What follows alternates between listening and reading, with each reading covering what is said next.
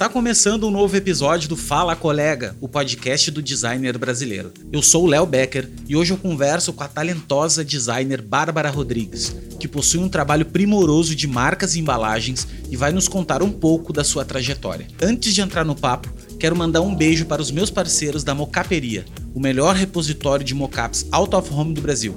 Cenas brasileiras em peças de altíssima qualidade. Confere lá no mocaperia.com. Outro beijo para o nosso mais novo parceiro. Sim, temos um novo parceiro aqui que se junta a nós na missão de levar a palavra do design até você. Estou falando do Coffee Club, o café certo para você que faz a vida acontecer. São microlotes de cafés raros, minuciosamente descobertos por especialistas. Se você é como eu, um amante do café de qualidade, corre na loja online e garante as suas cápsulas. Link está na descrição. Agora, bora pro papo com a Bárbara.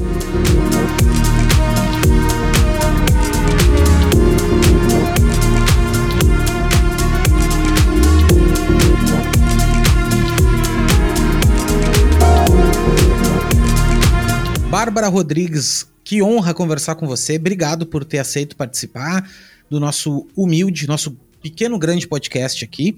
É uma honra falar contigo, sou muito teu fã. Acabei virando mais teu é, teu parceiro, assim, né? A gente conversou mais, é, de, gravei com vocês também lá no podcast do Rotulando, que foi muito massa. E acompanho teu trabalho, né? Teu incrível trabalho há um tempo já. Acho que faz mais de ano, assim, que a gente que, enfim, na internet.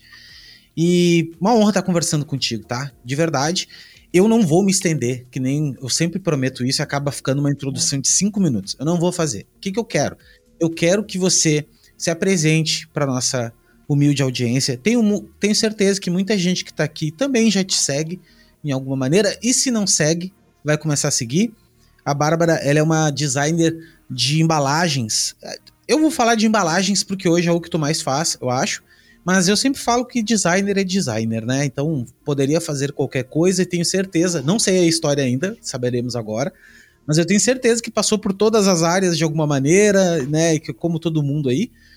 E agora faz embalagens primorosas, premiadas, e é muito bacana. Então eu queria, Bárbara, te apresenta, fala pra galera quem tu é, e eu quero saber assim, ó, não economiza história, eu quero saber lá de trás lá da criança.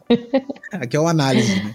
É tipo análise. Quero saber da criança, quero saber como é que se desenvolveu essa genialidade. E é isso Bom, aí. Então, primeiro, tá Léo, muito obrigada pelo convite. É uma honra, assim, gigantesca poder compartilhar um pouco da minha história, ou muito da minha história, né, no caso. e, nossa, tem muita história para contar, ainda mais porque agora sigo numa nova fase, né, então acho que mais um capítulo assim da minha vida que, que começa de muitos capítulos já passados, mas me apresentando, meu nome é Bárbara Rodrigues, eu sou designer de marcas e embalagens, formada e atuante no mercado já há mais de 10 anos e apaixonada por design desde que eu descobri o que era design, na verdade, que foi no colégio. Eu eu tive, na verdade, assim, contato com o universo um pouco artístico, se é que eu posso dizer isso, por conta do meu pai, que meu pai sempre gostou muito de desenhar e meu pai trabalhava trabalha até hoje, no caso, mas no setor de moda e não necessariamente desenhando roupas, né, na parte mais de gerenciar loja, etc, mas sempre teve esse contato, então ele acabava desenrolando isso. Então, tipo, eu lembro em, sei lá, trabalho de escola, de colégio e tal, ele me ajudando com os desenhos, porque, pasmem, eu sou péssima em desenhar. Inclusive, já fica aqui um recado. Se você é um designer iniciante e fala, meu Deus, eu não tenho futuro na área porque eu não sei desenhar, esquece. Isso daí é balela. Você não precisa saber desenhar com as mãos para ser um bom designer. Porque eu sou a prova viva, porque olha, até hoje Hoje em dia, na verdade, acho que até tento exercitar um pouco, assim, sabe? Pra, enfim, criar umas coisas manuais e tal, mas já fiz curso de desenho, de desenho técnico, de desenho realista, de tudo, luz e sombra, mas não consigo, gente. É um negócio que eu não nasci para isso. mas, mas voltando à história, né? É, então, assim, sempre tive esse contato com meu pai, que sempre desenhou muito bem, então ele me ajudava bastante. Mas é aquela coisa, né? Quando eu tava no colégio que eu falei, putz, eu acho que eu vou fazer design, eu acho que eu quero ir pro ramo criativo, mesmo entendendo que a criatividade era uma, uma deficiência minha, até certo ponto, né? É, aquela cri... Quando eu falo criatividade era uma deficiência, era meio que aquela criatividade que a gente sempre acha que qualquer profissional criativo ele precisa ter os momentos eureka, assim, sabe? Que as ideias elas vêm naturalmente. E contanto que na minha carreira eu pensei em desistir várias vezes por conta disso, porque nunca tive um momento eureka assim, sabe? Nunca tive um uma epifania assim criativa e falar, meu Deus, criei um negócio aqui incrível, vai ser ganhador de prêmios. Nunca aconteceu, sempre foi na base de processo. Exato. Nem comigo.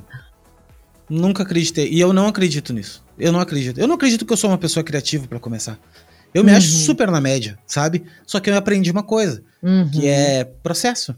Eu entendi que se tu for adicionando camadas de processo, aquilo vai se tornando, vai se transformando. Então, mesmo que quando eu olho hoje um quadro do Rembrandt, quer dizer, do Rembrandt não, porque o Rembrandt realmente ele é muito fodido, mas assim, quando tu olha um quadro, uma pintura e tal, tu olha para aquilo pronto e tu fica pensando assim, meu Deus, olha aquilo, que porra. Mas daí se tu for estudar, tem técnica por trás. O cara não não foi pintando de primeira pois tudo é. daquele jeito, entendeu? É como tu entra no Behance e vê um projeto nossa, incrível. A galera fala, nossa, como é que eu vou fazer isso? Mas, cara, desconstrói isso. Olha, olha as partes disso. Daí tu vai. Mas eu tô no teu time. Eu nunca Nunca acreditei no momento eureka. Acho que isso aí deve acontecer quando tu tá bêbado e daí no outro dia tu vai ver, não tem nada a ver com aquilo que tu tinha Você criou uma coisa feito, né? totalmente né? diferente, abstrata, bem. que ninguém nunca vai entender. pois não, nem, é. Nem, nem você entendeu. Né, exatamente, né? exatamente. E aí no colégio eu senti, né? Eu falei, putz, preciso escolher uma área, é isso, vamos pro design. Aí eu comecei, eu sou daqui de São Paulo, né? E aí eu comecei a fazer na FMU. Eu comecei com 17 anos, né? Acabei. É, a gente fala que foi mais jovem, mas tô, é a média, né? 17 anos, acho que é a média de todo mundo que entra na facul. Que sai direto do colégio, no caso, né? Aí fui, comecei a fazer, e aí eu me apaixonei ainda mais, porque dentro da, da FMU era um curso de quatro anos, né? Bacharelado, e ele tinha dois anos em que você aprendia gráfico e produto. E aí, depois do segundo ano, né, antes de começar o quinto semestre, você escolhia a sua especialização, se você ia para o gráfico ou se você ia para o produto. Mas antes era tudo que podia englobar qualquer uma das duas áreas. Então a gente tinha desenho técnico, porque isso para produto é muito importante. Uh, a gente tinha diversos processos manuais, tipo aula de colagem, que a gente ficava fazendo cartaz só através da técnica de colagem, aula de estilogravura, aula de desenho, luz e sombra, perspectiva. Perspectiva foi uma das coisas, eu acho que tá aí. Uma parte de desenho que eu sei fazer bem feito é a perspectiva, porque era uma das aulas que eu mais amava. É... E assim, e aí os dois primeiros anos foram sensacionais, assim, eu amei. Só que infelizmente Uh, eu tive percalços pessoais, né, depois de dois anos de facu. Na época, é, meus pais nunca tiveram muita condições muitas condições financeiras e eles pagavam a minha facu e ela era bem cara na época, assim, era uma faculdade bem pesada. É, e aí que a gente teve alguns percalços e eles pararam de pagar minha facu, então eu tive que largar arrumar um trampo e, e cuidar da minha vida, assim, de certa forma, né? E aí, nesse processo todo, eu abandonei o design, porque eu sabia que era uma área que eu gostava muito, mas que eu ia precisar de mais tempo para me desenvolver como profissional. Eu precisava de uma área ali naquele momento que eu pudesse ganhar bem, assim, arrumar um trampo para ganhar razoavelmente bem e os estágios de design pagavam mal, né? E aí eu fui para a área de tecnologia de análise de sistemas e tal, fui fazer banco de dados, que não durei um semestre, porque quando eu comecei eu falei, Jesus amado, o que, que é isso? Eu não quero saber de programar nada, não, pelo amor de Deus, não é isso para mim. foi bem. Foi bem sofrido. Eu tenho zero bagagem desse primeiro semestre que eu fiz. É, nesse caso, eu sempre falo que conhecimento nunca é jogado no lixo, mas nesse caso, para mim, foi assim, porque eu não. Nossa, eu não aproveitei nada, eu não lembro de nada, assim, de toda. De todo esse semestre que eu fiz. É, foi literalmente uma, uma baita de uma grana, assim, que aí no caso eu paguei do meu bolso, né? Que eu não, não aproveitei nada na minha vida mas foi o suficiente para eu decidir que eu ia voltar para o design, que era o design mesmo, que ia me fazer feliz. Então, aí eu larguei a facu depois de um, de um semestre, né? Nem, nem cheguei a terminar efetivamente o semestre e voltei para o design para aí sim terminar e começar a construir a minha carreira. Só que aí, o que, que acontece? Eu fui comecei né, a fazer a facu de novo, não consegui voltar para a faculdade antes, porque eu não sei se ainda hoje é assim, mas na época você só podia deixar congelada é, durante dois anos, e nesse processo até, tipo, eu fiquei um tempo sem estudar nada, arrumando emprego, aí depois eu fui fiz um semestre de banco de dados, vi que não era para mim, depois fiquei mais um tempo, tinha passado esses dois anos, e aí eu não conseguia mais reativar a minha, a, a minha matrícula e eu ia perder os dois anos que eu tinha feito, então falei, pô, perder, começar do zero por começar do zero, eu começo do zero em outro lugar. E aí eu fui para uma faculdade mais barata também, que eu ia conseguir arcar. E aí essa sim eu terminei, essa daí é, é a, o diploma que eu tenho até hoje. E nessa facu eu arrumei um estágio na área de diagramação. E foi aí que eu comecei efetivamente a minha carreira no design, com uma área de certa forma robotizada, porque não era diagramação criativa.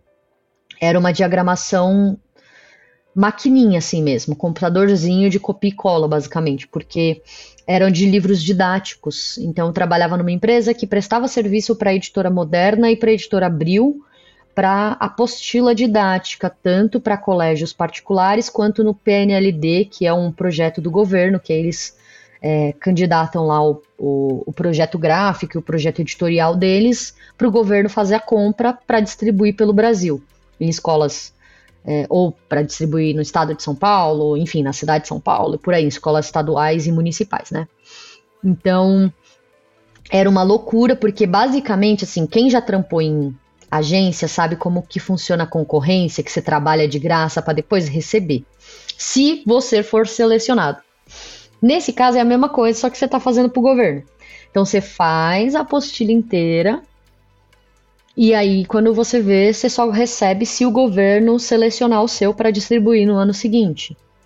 Então era uma loucura, isso não afetava meu salário, né? Mas ainda assim era aquilo. Apareceu, vocês tinham que virar à noite e trabalhar igual uns loucos para entregar no prazo que tinha para entregar, e é isso aí, entendeu? Mas foi muito bom porque eu acabei dominando a ferramenta do InDesign nesse período. Fiquei quase três anos nessa área, até que eu realmente vi que não ia rolar, assim, não, não era um negócio que eu sentia prazer em fazer, era muito robotizado e é, era muito chato. Tipo, todo dia você sentava na mesa e fazia a mesma coisa todo santo dia, todo santo dia, todo santo dia. Não tinha desafios, não tinha nada, assim. Tinha, era literalmente um robozinho, né? Fábrica de livro. É, e aí eu senti a necessidade oficialmente de uh, migrar para o ramo criativo, porque eu falei, poxa vida, meu, preciso, sei lá, tipo, eu já sentia que eu não era uma pessoa muito criativa. Aí essa área me deixou mais com essa certeza até mais evidente, sabe? De tipo, putz, não vai rolar. Eu, eu sei que o design tem várias áreas, e aí tinha a galera da facu que tinha ido para web, outros tantos estavam em agência de publicidade. Eu falei, eu preciso passar por esses outros lugares para ver o que eu gosto, porque eu sei que isso daqui não é o que me realmente me dá prazer e que eu vejo fazendo pro resto da vida, por exemplo. Não, não tem como. Eu, eu já tava de saco cheio com menos de três anos na empresa, assim. E aí eu fui comecei a buscar emprego em agência, comecei a buscar, até que eu arrumei uma agência que não era de publicidade, ela era uma agência de eventos, e que na verdade nem era uma agência, era uma urgência, porque só tinha o dono e eu, no caso. era o dono e um cara, e aí ele, tipo, resolveu, o menino ia sair de lá e ele precisava de um outro designer. Basicamente era isso, assim. E Nessa agência, assim, ele fazia eventos diversos, eventos corporativos e, e sociais. Então, nossa, cheguei a cobrir casamento, um milhão de coisas. Só que aí eu vou abrir até um parênteses aqui nesse meu momento de vida, porque eu sempre fui uma pessoa muito hiperativa, assim, eu não consigo ficar, eu sempre fui cheia de projetos. Na época da facu lá, na FMU, lá atrás, eu isso chama-se TDAH, né? Hoje em dia a gente sabe que é isso. Pois é, eu sempre fui uma pessoa cheia de projetos, contanto que hoje, né, tenho muitas empresas, muitos negócios para tocar, muitas coisas para fazer simultaneamente. Mas cá estamos, feliz, né, que é o que importa. É isso que importa, com certeza. Não interessa o nome, o negócio é, é gostar é. de fazer e, e tá aí, feliz, né? na facul, lá na FMU, eu conheci um cara, ele... Aí a gente, tipo, juntos resolvemos criar um projeto de camiseteria. Quem nunca, né? Fez faculdade de design e resolveu fazer uma camiseteria. Acho que era. Até hoje. Até hoje eu tenho vontade de ter uma marca de caneca, de pois é. e aí tipo. a gente não, porque a gente tem que. Eu já gostava muito do universo geek, né? De super-heróis e etc. Eu falei, não, que a gente tem que fazer. Aí eu lembro que a gente contratou um a gente contratou um ilustrador para fazer a nossa primeira estampa. E, nossa, eu preciso inclusive vasculhar meus arquivos, que eu acho que eu tenho essa estampa até hoje. Era tipo Hulk, é, o Hulk fazendo alguma coisa. Acho que o Hulk sentado assim no vaso sanitário, e aí o Homem-Aranha vinha por cima e, tipo, brincava com ele, puxava alguma coisa, derrubava alguma coisa na cabeça dele. Alguma coisa do gênero, né? E aí, na época, a gente falou qual vai ser o nome da nossa camiseteria. Vamos começar pelo básico. A gente já começa a estruturar o negócio e depois a gente vai efetivamente para colocar ele em prática, né?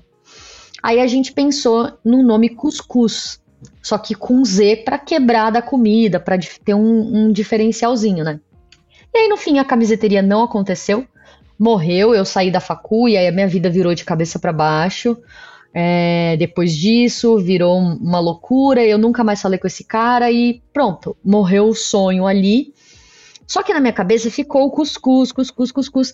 E aí eu não, não lembro agora quando foi que isso aconteceu. Não tenho essa memória viva na minha cabeça, mas chegou um momento X que eu resolvi fazer um canal no YouTube e começar a fazer review de livro que eu lia, de quadrinho que eu lia e por aí vai, porque eu ficava agoniada de ler tudo que eu lia, consumir tudo que eu consumia e não compartilhar com ninguém e não conversar com as pessoas. Porque na época, nesse primeiro momento, assim, do meu canal, eu não tinha amigos nerds, assim, tantos, né? Era uma galera mais. Assim, eu tenho. Hoje tenho grupos de amigos que passam por várias. vários tipos de hobbies diferentes, né? É, mas eu não tinha tantos amigos nerds, então eu não tinha com quem ficar compartilhando aquilo, indicar livro e ler junto, faz um clube do livro e por aí vai. E aí eu falei, ah, vou abrir um canal no YouTube despretensiosamente aqui e vou começar a gravar. E é isso aí. E aí eu criei o Cuscuz Literário no YouTube. Inclusive, galera que quiser, vai lá no YouTube agora ouvindo a gente, mas porque tá ativo até hoje. o meu canal no YouTube, ele é, tá não, ele não existe mais, eu não alimento ele mais há uns 4, 5 anos, eu acho, ou mais do que isso. Mas ele ainda tá lá, eu não, não tive coragem de deletar, nem quero deletar nunca. Ele teve mais. Ele chegou a ter mais de 50 mil inscritos. Eu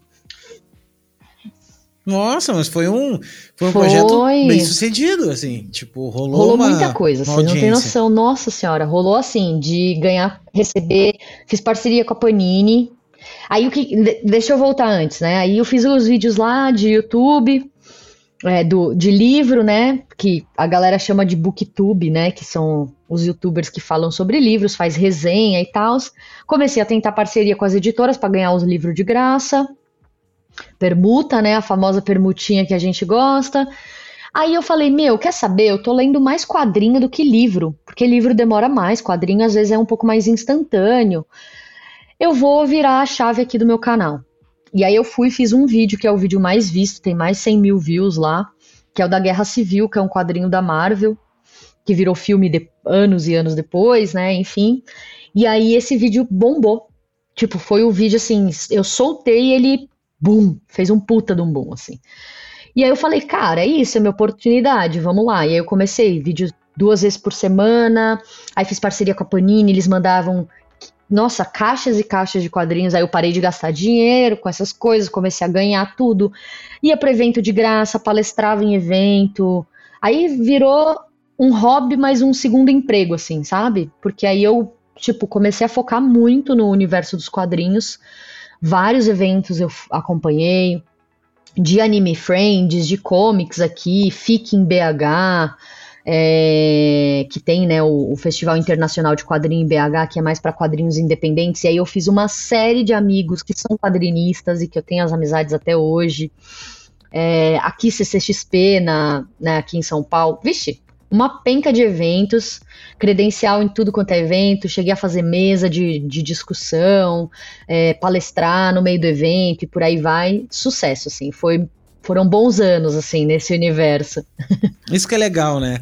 Isso é, isso é muito legal quando tu tem um, uma plataforma meio jornalismo, assim, né? Tu, tu, tem uma plataforma que, pô, te possibilita fazer essas coisas, que é tu retratar alguma cultura, alguma coisa, é bem bacana.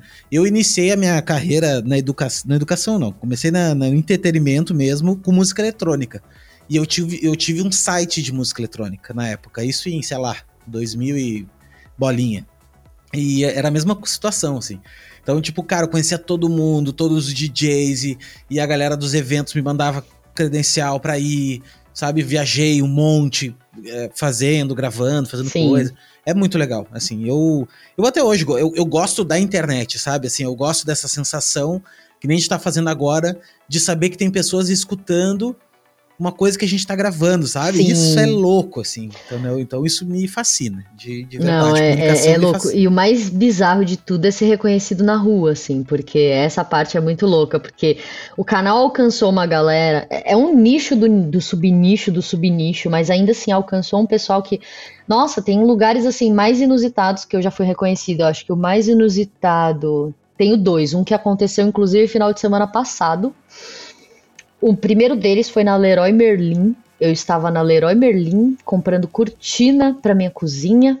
Do nada o menino chegou, bah, do cuscuz, tira uma foto comigo, não sei o que. Ele é a mãe dele, aí a mãe dele, nossa, a gente assiste seu canal lá em casa, a família inteira reunida, não sei o que, não sei o que lá. Bizarro. E tu vê, tu nem faz mais nada, né, cara? Isso que ela. É isso uma outra coisa também que eu vejo do YouTube para o Instagram, por exemplo. Porque, tipo, cara, o YouTube tem material lá que, cara, cinco anos atrás, uhum. entendeu? E a galera tá vindo agora. Já no Instagram é uma coisa muito efêmera. Assim, Amanhã né? já era. posta hoje, passou ali 48 horas, acabou, uhum. entendeu? Já não tem mais nada. É injusto, chega a ser Sim. muito injusto o Instagram, na real, né? E o YouTube não, o YouTube tem essa cultura do, pô, cara, pesquisa, daqui a pouco ele te recomenda. Então é muito legal. Eu hoje, hoje eu também tento não, não produzir conteúdo mais pensando na plataforma. Hoje eu tento produzir o conteúdo, ele. Cara, tá aqui o conteúdo, onde é que eu vou colocar ele, sabe? Ah, vou botar um pouco no Instagram, uhum. um pouco no uhum. YouTube e tal. Mas é louco. E tu não quis mais fazer daí o então, canal? Então, eu tipo, tive que. Não, não pirou de, mais? Não, de, de hobby? hobby não. Hoje eu até sinto falta, confesso. Mas eu não tenho mais tempo, assim. E a virada foi o quê? Aí voltando para a carreira, né? Entrei nessa agência de, de eventos, que era o, o dono e eu. E aí a gente fazia tudo, né? Cobria casamento, aniversário de 15 anos, festa corporativa, né? Mil coisas. E a minha responsabilidade era fazer arte quando tinha que fazer arte. Ah, tem que fazer o, uns convitinhos, tem que fazer uns menuzinho pro evento, umas plaquinhas de mesa, essas coisas assim, nada muito complexo. Só que aí ele já viu que eu tinha expertise em audiovisual, porque eu fui adquirindo isso com o canal. Pro canal, no meu, no meu momento ali de lazer, eu aprendi a gravar. Eu já gostava de fotografar há bastante tempo, então já tinha uma câmera semi-profissional, é, já tinha uns equipamentos que eu acabei investindo mais coisas por conta do canal, então comprei um microfonezinho bacana e tal.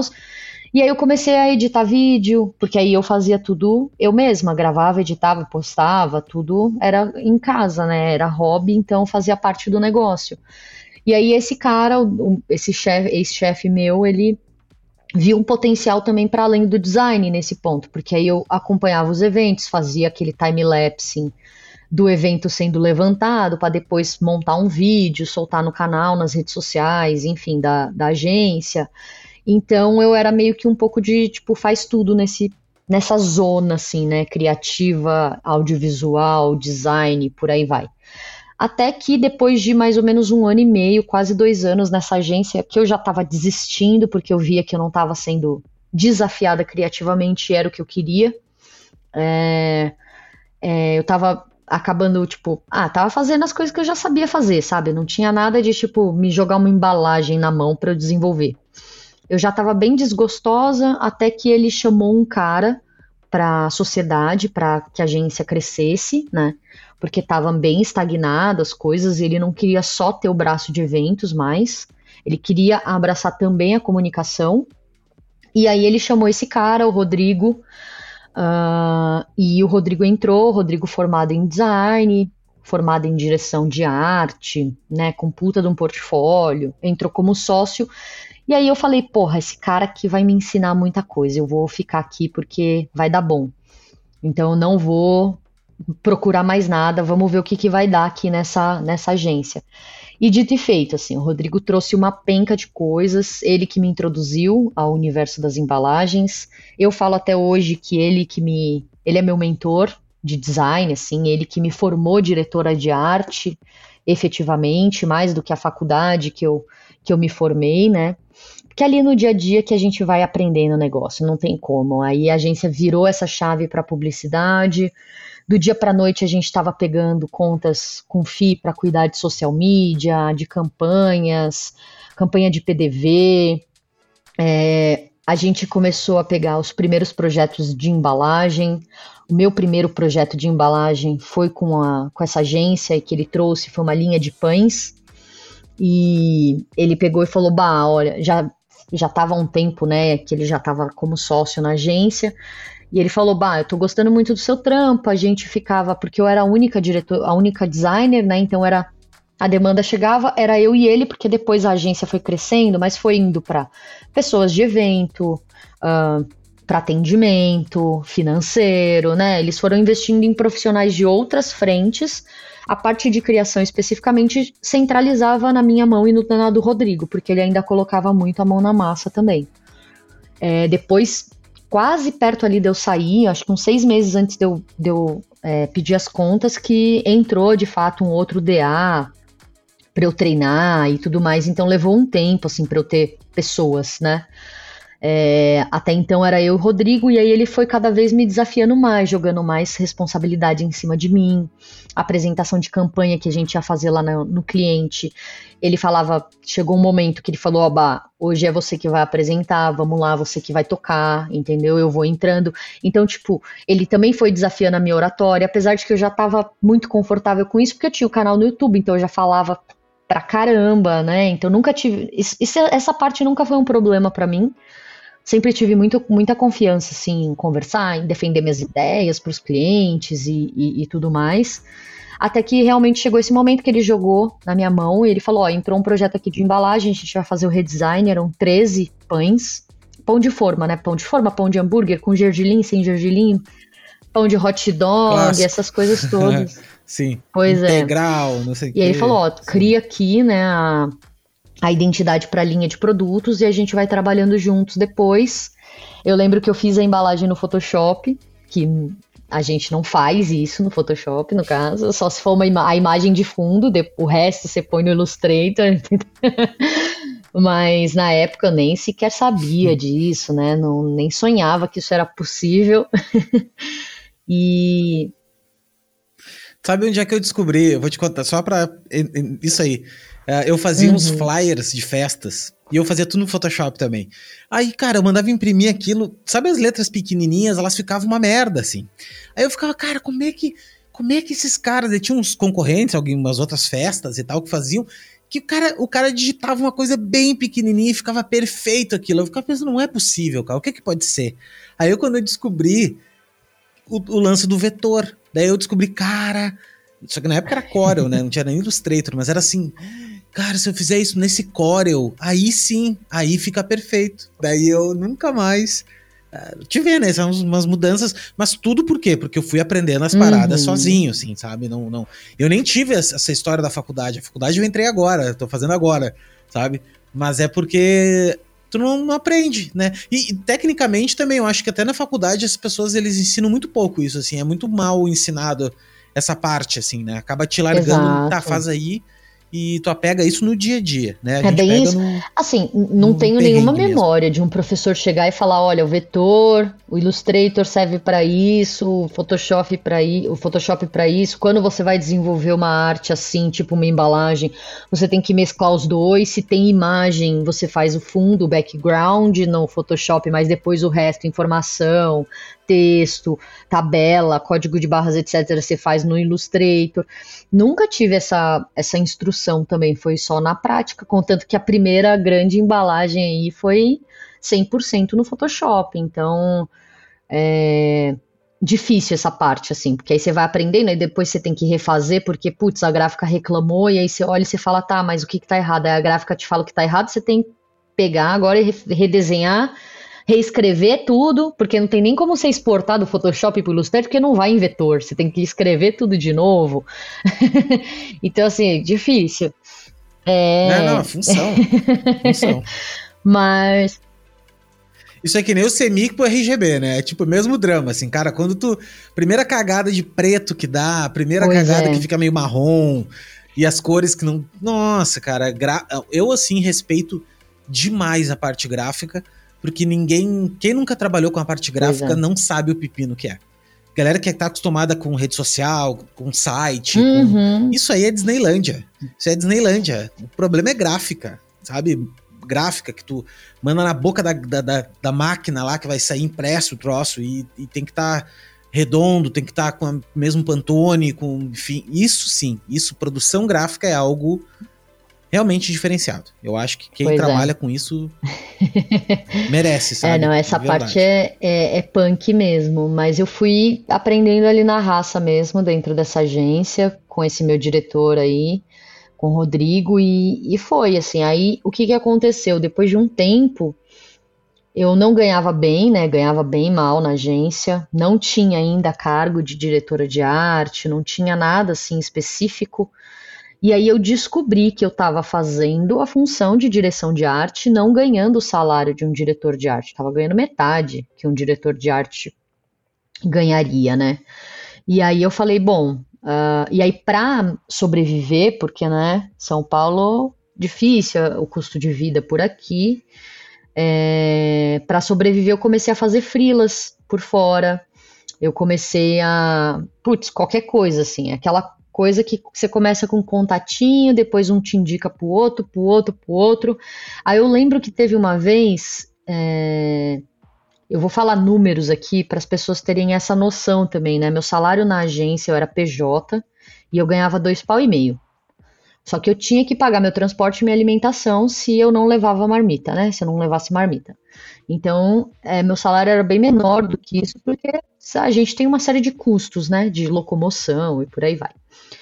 E aí eu consegui um freela X lá, que ele ele tinha uma ele tinha duas empresas, uma empresa de de logística, e aí ele pediu para eu fazer o folder deles com os serviços lá de importação, exportação, não sei o que, não sei o que lá, aéreo, é, submarino e é, terrestre, enfim, mil coisas lá. Eu fiz o, o, esse folder flyer deles e ele gostou. Aí ele falou: Bah, vamos fazer o seguinte, é, me passa uma proposta de FII para a gente começar a cuidar dessas coisas, porque a gente sempre tem que atualizar uma assinatura de e-mail, um cartão de visita, fazer um flyer, um folder. Eles tinham várias coisas que eles queriam fazer lá. Por exemplo, eles queriam fazer é, sacola, eles queriam fazer uma pasta canguru, eles queriam fazer uma série de coisinhas que, se a gente dissolvesse em um ano, ia fazendo aos poucos dentro daquele FI, e eles depois iam imprimindo aos poucos, ia ser viável. Agora, se eles, se eu passo um orçamento completo para eles ali, não ia viabilizar o projeto. Aí eu passei um FI, a gente fechou um FI de mil reais. Que só aí, só esse FI já era praticamente metade do que eu ganhava efetivamente na agência, né? sem eu ter que me locomover para lugar nenhum, fazendo 100% home office. E aí, fora isso, eu comecei a pegar outros freelas que iam picotando ali. É, ele mesmo me indicava para outros lugares. Quando eu vi, eu estava tirando mais do que o salário, do que os dois pau e meio. Eu estava tirando de frila. E eu falei, aí eu fiz as contas facinho. Falei, olha, se eu tô na agência das 9 às 19 e eu tô conseguindo tirar o salário de frila e eu tô tendo que me matar de trabalhar de final de semana e depois de madrugada, porque aí eu tinha uma rotina assim cruel naquela época, porque eu dormia as famosas três, no, três horas por noite para poder dar conta de tudo. É, eu não almoçava, às vezes, para fazer, porque às vezes o cliente pedia um ajuste no meio do dia e eu não podia fazer ali na cara do meu diretor de arte, entendeu? Eu tinha que. Ah, é horrível. Ah, é horrível, cara. Eu sei, assim, é uma sensação. Sensação uhum. de escravidão, né? Parece que tu tá num, num escravo, assim, tu tá. Uhum. E aquela angústia da pessoa te mandando uma mensagem assim. Ah, cara, é só trocar tal coisa. E tu, é dois minutos, é mas é dois eu não posso. Pra trocar, só que. Não posso, cara, eu não posso. É horrível. É uma sensação horrorosa. Eu sei exatamente. aí eu isso, esperava, assim, é muito, aí eu esperava ele sair para almoçar e aí eu resolvia tudo que dava para resolver. É, muitas vezes eu porque aí o que que acontecia? Tipo, dava umas seis da tarde, cinco, seis da tarde, eles saíam da agência eles iam embora. Tinha dia que era o rodízio aqui em São Paulo. Eu vou explicar porque eu descobri que isso não é uma verdade para todos os lugares do Brasil. Então, descobri recentemente. Em São Paulo, por ser uma cidade muito grande, ter muito carro, existe um famoso rodízio de carros. Então, assim, são duas placas por dia que não podem veicular em determinado horário. Né? Então, por exemplo, sexta-feira, placa final 9, placa final 0, não pode veicular em horário de pico durante a cidade, senão você toma multa. Então, tem dias que você não consegue sair, tipo, 7, 8 horas da manhã, você só pode sair de casa depois das 10, senão você vai tomar multa. E aí tinha dias do rodízio deles que eles tinham que sair da, da agência antes das 4 da tarde. E aí eu tinha todo o resto do dia pra para fazer meus frilas, então, porque não ia ter ninguém lá me monitorando.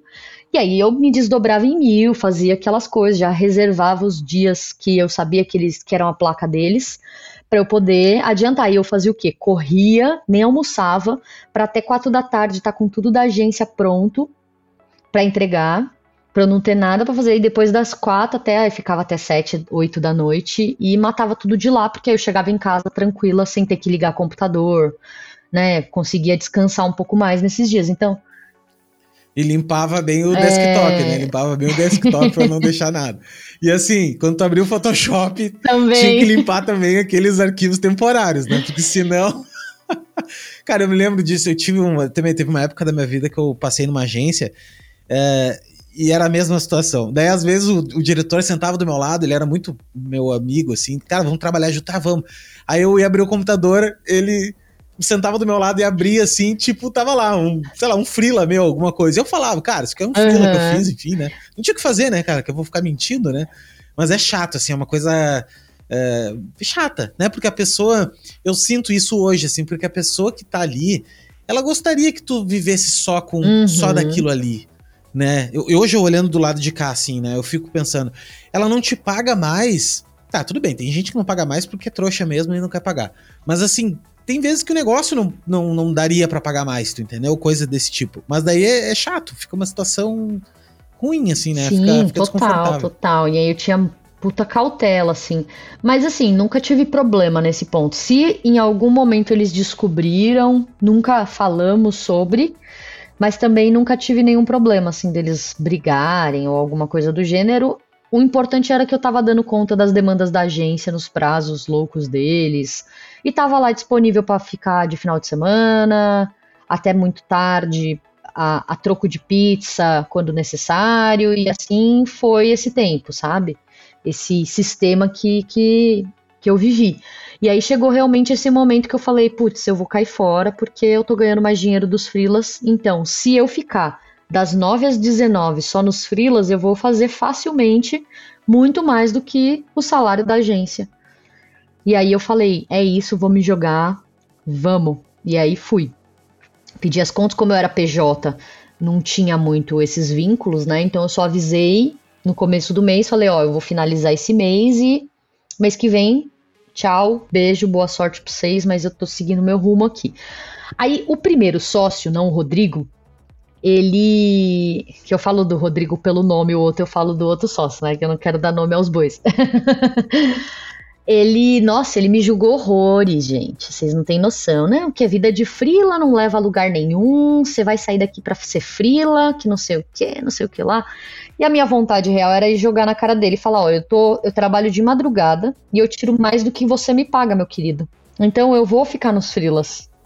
Eu não quero é. que ela me leve a lugar nenhum, eu quero que ela pague minhas contas trabalhando menos. É isso. Não, não, dá dizer assim, cara, aqui não vai me levar a lugar nenhum também, entendeu? Então, tipo, velho, lá eu tô. Alguém. alguém eu não tô indo a lugar nenhum, mas com mais dinheiro no bolso. Esse é o papinho clássico, né? Do, do ai, não, não vai lá a lugar nenhum. Quem tu sabe, cara? Que, que, que é isso falar isso pra outra pessoa, né? É horrível, mas a gente não pode queimar pontes. Eu aprendi isso na vida, né? Não se queima pontes. E é isso, né? Enfim, pois quer é, aceitar, aceita, pois né? É, exatamente. Não dá pra, não dá pois pra é, E aí mundo. foi, comecei então. É, antes ainda não tinha foco em, em embalagens. Primeiro ano, as coisas aconteceram muito rápidas, assim, para mim. Então, primeiro ano de, de Frila, é, ele foi insano. Eu trabalhei muito e eu fazia de tudo, tudo que aparecia, inclusive resgatei os meus contatos de diagramação de livros e fiz uma série de, de, de frilas para eles. Então, tipo, eles me passavam uma apostila específica para diagramar. Como eu já sabia, lembrava, né, de todas as regras, ainda manjava muito de InDesign, fazia tranquilamente, recebia por página e, e tudo mais. Então, já tinha um sistema lá. É, fiz frila de recortar foto, assim, tudo. Cartão de visita, é, marca. E aí eu fui me especializando na parte de identidade visual. Foi o primeiro ponto que. Foi o primeiro ponto, desculpa. foi o primeiro ponto que. Aí na, na identidade visual foi o primeiro ponto que eu falei: bom, vou começar a me especializar nisso porque eu comecei a ver também um movimento na internet da galera que também trabalhava por conta, é, dessa galera, enfim, né, fazendo quanto mais especialista você é, melhor você se posiciona, é, melhor você constrói né, a tua imagem na internet e tudo mais. Então eu falei, bom, esse é um caminho que tá dando certo para os outros, eu vou seguir para mim também. E aí eu comecei a fazer uma penca de curso, uma penca de cursos. É, fiz o o IDClass do Kimura, fiz curso na ESPM, uh, ah, de branding, fiz curso no IED, que é o Instituto Europeu de Design, de Design Thinking, e comecei a pensar e fazer curso para fora também do design especificamente. Fiz um curso de História da Arte para criativos, é, que foi sensacional e eu sou fascinada por História da Arte desde sempre, então juntou dois universos assim que eu sou fascinada assim, comecei a estudar igual uma louca e fazendo vários outros tipos de frila e cada vez focando mais em identidade visual. Só que aquele cara lá, o dono que me deu a oportunidade do meu primeiro FI, lá atrás, que tinha empresa de logística, ele abriu uma outra empresa de produtos, que ele é, trazia alguns produtos internacionais para cá, tipo tempero de cozinha mesmo, né? Tempero de comida e uma série de coisas e ele só rotulava aqui com o nome da marca dele e vendia aqui como uma marca específica. Ele não produzia, né? Ele, ele trazia de fora o produto, rotulava aqui com um novo, como um novo produto e vendia. E aí ele me contratou para fazer todos os rótulos. E aí eu comecei a entrar com mais, né, com mais força no universo das embalagens. E aí eu construí um pequeno portfólio, acho que eu cheguei a fazer uns quatro ou cinco produtos para ele. E aí, nesse protótipo ali, de certa forma, né, que eu cobrei bem barato para ele, porque eu falei, putz, eu não sou um designer de embalagens, eu não sou especialista nisso. A gente foi muito aprendendo juntos, então ele estava muito disponível, né, para pro, procurar as coisas, né? Buscar as coisas comigo. Ah, código de barras como faz? Não sei como faz. Vamos procurar juntos. Informação nutricional, como que eu faço? Eu tenho que ir atrás de um de uma, um, um, especialista em, é, em regulatórios para me passar tudo isso, um engenheiro de alimentos, não sei o que. Então a gente foi meio que descobrindo tudo isso juntos. E quando eu joguei no portfólio, pá, foi batata, assim. É, é aquela aquela famosa história, você quer prospectar algo, cria um projeto, bota no teu portfólio que, que vai chegar. E aí as coisas começaram a fazer essa virada de chave, assim, né, para a parte da embalagem. E aí eu comecei a construir esses dois pilares, por quê? Eu já estava com uma metodologia bem definida para criar marcas, eu já estava com um processo bem definido de toda essa bagagem, de todos esses cursos que eu fiz, é, eu só reciclei eles para o design de embalagens. Então, tipo, eu não tenho um curso no meu currículo de design de embalagens. Tudo que eu sei de design de embalagens foi na prática, foi fazendo, trabalhando que eu aprendi. Eu até cheguei aí atrás, o próprio IED, Instituto Europeu de Design, tem um curso tinha na época, né, anos atrás, um curso específico de design de embalagens que no ano que eu fui fazer, ele foi descontinuado. E aí eu não consegui fazer. E eu fiquei mocota ainda, tipo, mandando e-mail e tentando é, fazer abrir turma e não rolou. Então eu tive que aprender na raça mesmo. Aí depois eu fui, tipo, ah, pra doméstica, Udemy, né? Esses cursos menorzinhos ali que vão te dar pílulas de inspiração dentro da área, mas uma formação efetiva de embalagens eu não tive. É, foi, foi a prática mesmo, né? Então, e aí eu levantei esses dois como pilares de, de especialização, né? Então, profissional independente, especialista em marcas e embalagens. É, comecei a, né, depois desse, desse tempo, comecei a ter a possibilidade de escolher os projetos que eu queria trabalhar né? E aí foi evoluindo nesse ponto de, putz, isso daqui é um projeto de site. Cara, eu não faço site, eu tenho quem te indique, né? Tenho te indico uma pessoa, to, vai lá e faz. Diferente do primeiro e do segundo ano de freela que ah, é, não sei fazer, eu aprendo, não importa, vai me pagar, então é isso, porque eu preciso rentabilizar, rentabilizar, rentabilizar, sobreviver, criar portfólio, criar nome, para depois começar a ser um pouco mais seletiva nesse, nesse quesito. Então, tipo, no quarto ano ali de frila, né, de profissional independente, que eu comecei a, a, a me colocar como especialista e aí, consequentemente, conseguir selecionar, ó, só fecho marca em, em embalagem. Se é um projeto que está ali dentro do todo, ah, eu vou fazer a marca e vou ajudar a fazer o site, beleza. Agora, se é uma coisa pontual só, não entra mais no meu escopo. E assim foi indo até que chegamos na gran, no grande momento em que Priscila Nunes veio falar comigo. A Pri, manda um beijo pra querida Pri. Pra quem não sabe, a Bárbara e a Priscila, elas têm o Rotulando. Vocês devem conhecer o curso chamado Rotulando. Tem um podcast chamado Rotocast e, e elas são as mães com mais uma Larissa, pessoa que eu esqueci Mas a Lari não dela. tá mais com a gente, ela não... A Larissa. É isso, eu ia falar agora. A Lari, tava. mas eu acho que no início tava, né? Se eu não me engano. Bem no iníciozinho. E. Inclusive eu tentei. Tentei não, acho que eu falei com ela pra ela gravar aqui também. Mas não me lembro se ela me respondeu ou. Enfim, é que eu, eu esqueço também, né, cara? É, é brabo, assim, minha organização é péssima. Só que, só que é o seguinte, elas duas são as, as mães por trás desse projeto que é realmente é um dos treinamentos mais bacanas que existe, se não o mais bacana de embalagem que tem no Brasil. Assim, eu não conheço outro treinamento né, que faça isso. Mas enfim, agora segue aí quando tu conheceu. Onde é que chegou a Priscila? É, então, eu já estava como, né, me colocando como especialista e só fechando o projeto de marca e embalagem, é, tanto junto quanto separado, mas a maior parte junto, né? Porque aí quando você abre esse novo braço, você acaba, tipo, pegando projetos maiores, né? O cliente, ele vai vir com você desde a marca até o produto lá tá na gôndola, né? Então você acaba acompanhando por mais tempo, fazendo projetos mais, mais robustos também, consequentemente mais caros nesse ponto, né? É, e aí eu falei, já tava pensando, né? Eu falava até para minha esposa, putz, cara, não tem um curso de design de embalagem nesse Brasil. Eu preciso fazer um. Porque, cara, é uma oportunidade. Eu sei. Agora eu sei muita coisa, mas imagina o tanto de gente que deve estar desesperado, que nem eu tava dois, três anos atrás, que não tinha nada para me ensinar, para me dar essa bagagem. Tive que buscar sozinha, aprender na raça, na prática. E assim, aprendi na raça, na prática, porque nunca tive muita vergonha, assim. Putz, cara, esse negócio que você falou do processo de impressão. Quantas vezes eu errei? E eu ia na gráfica, eu falava, não, eu vou aí, eu vou aí porque eu quero entender como funciona. E aí eu ia até a gráfica, chegava lá no arte finalista, sentava do lado dele e falava.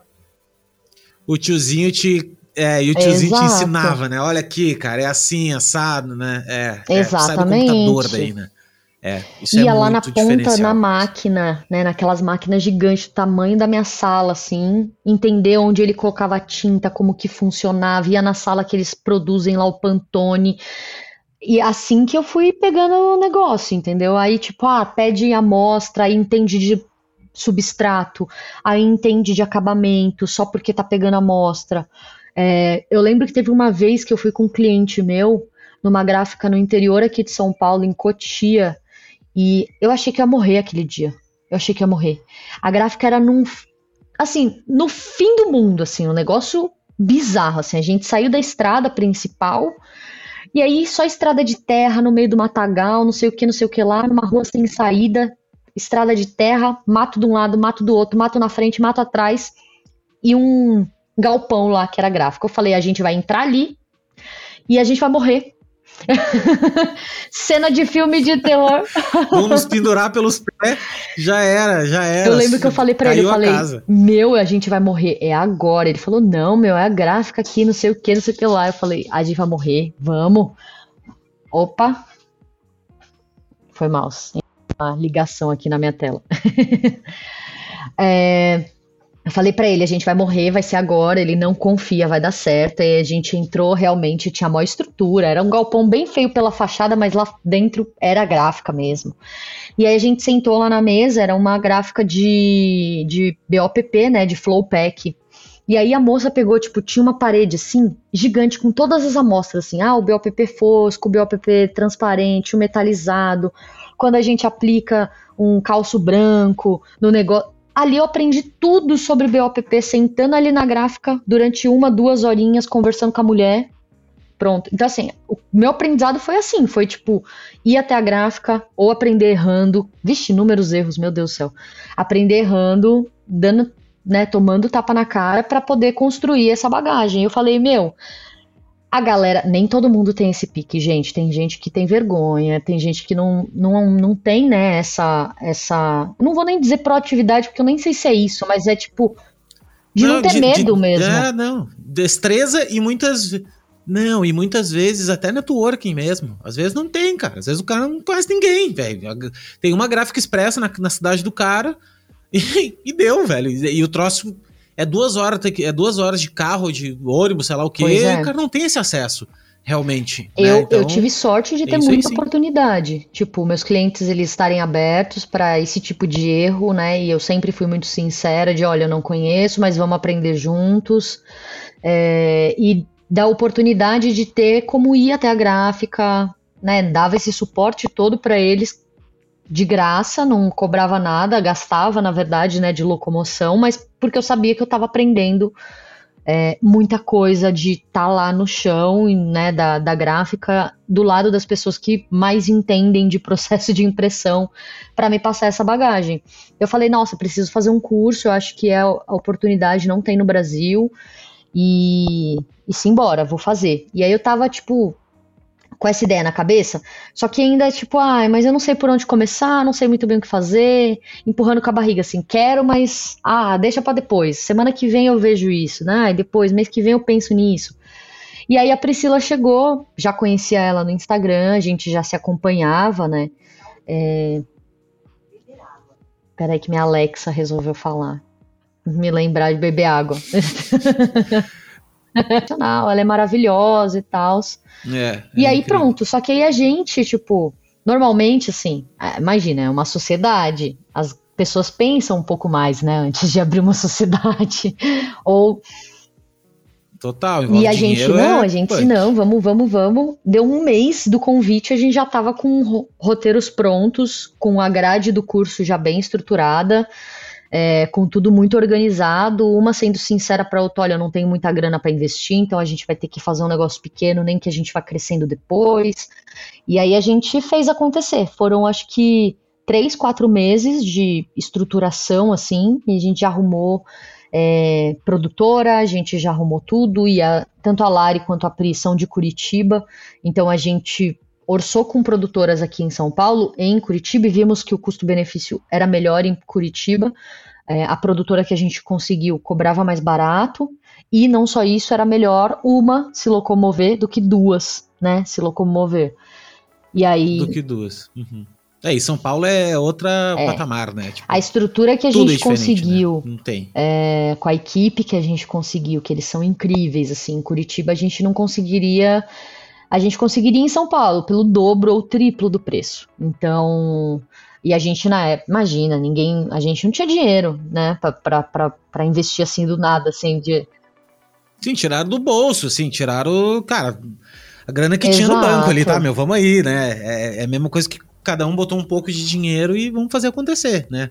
Pagar as contas aí do que tem, daí tem tráfego, tem isso, tem aquilo. Daí a gente um juntou aí o que cada uma tinha, vimos um valor ok e falou, bom, vamos fazer com isso daqui o melhor que dá para fazer.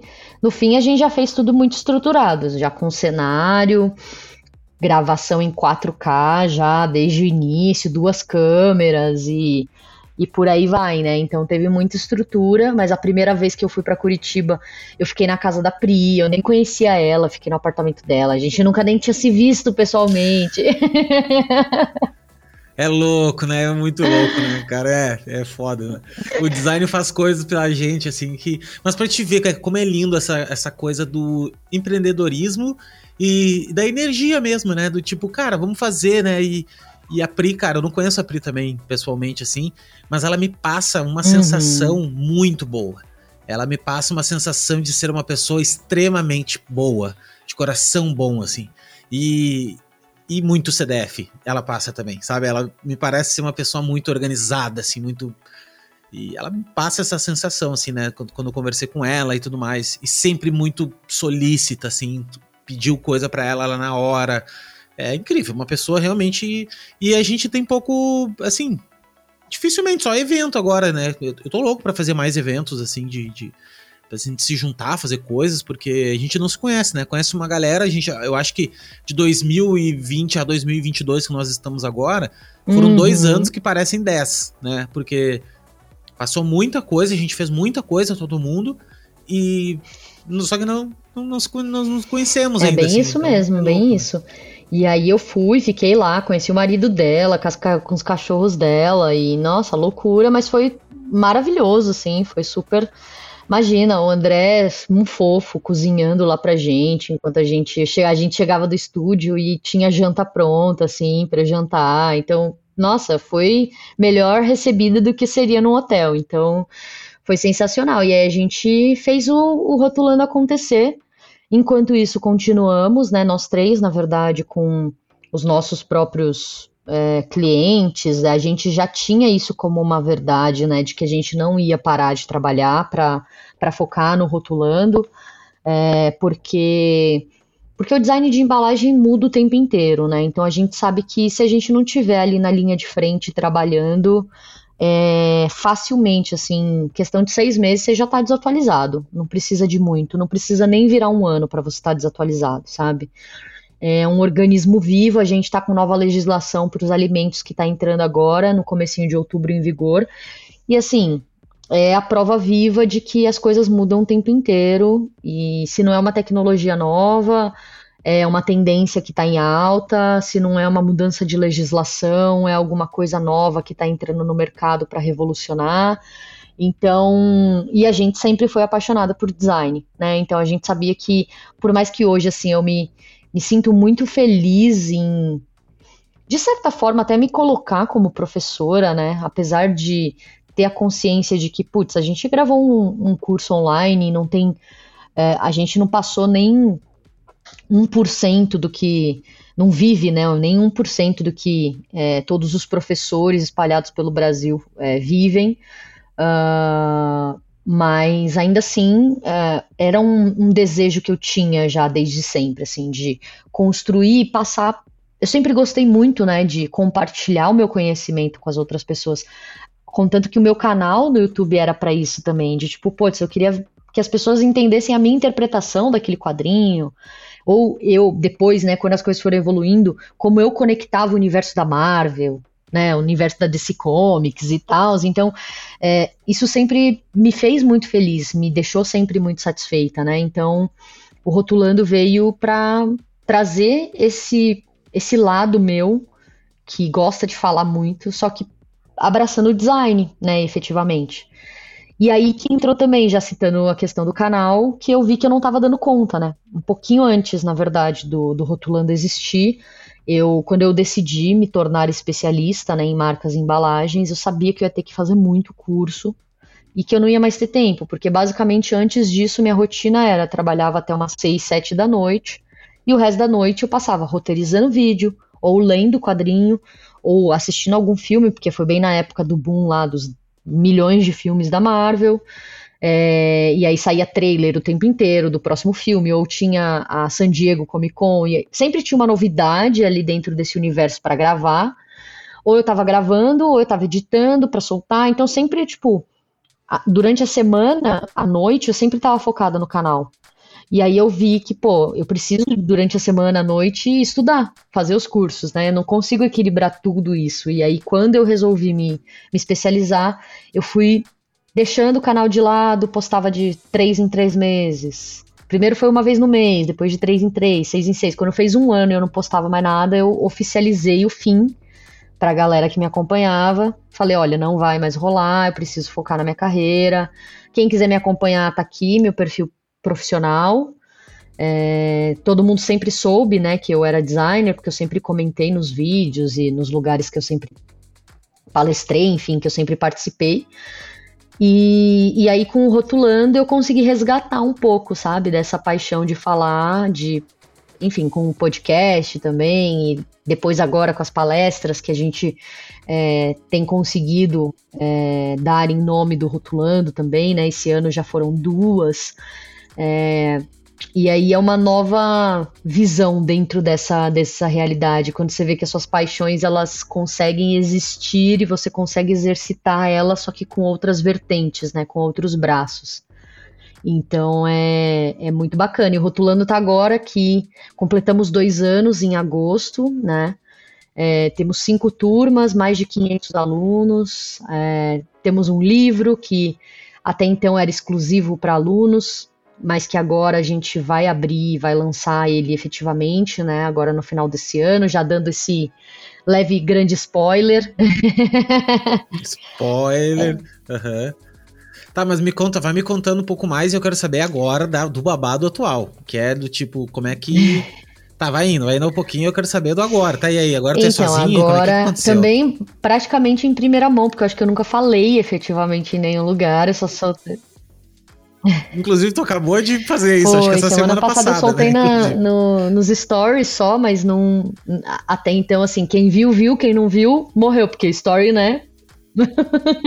Em 24 mais, horas já é. não tem mais, então acho que não alcancei todo mundo, mas agora efetivamente abri meu estúdio de design. É, já estava, na verdade, né? Me, a, a grande mudança para mim foi é, o Rotulando me levou a lugares que eu nunca imaginei que alcançaria, né? Tanto eu quanto a Pri. É, a Lari deixou a gente porque ela mudou totalmente ali o estilo de vida dela.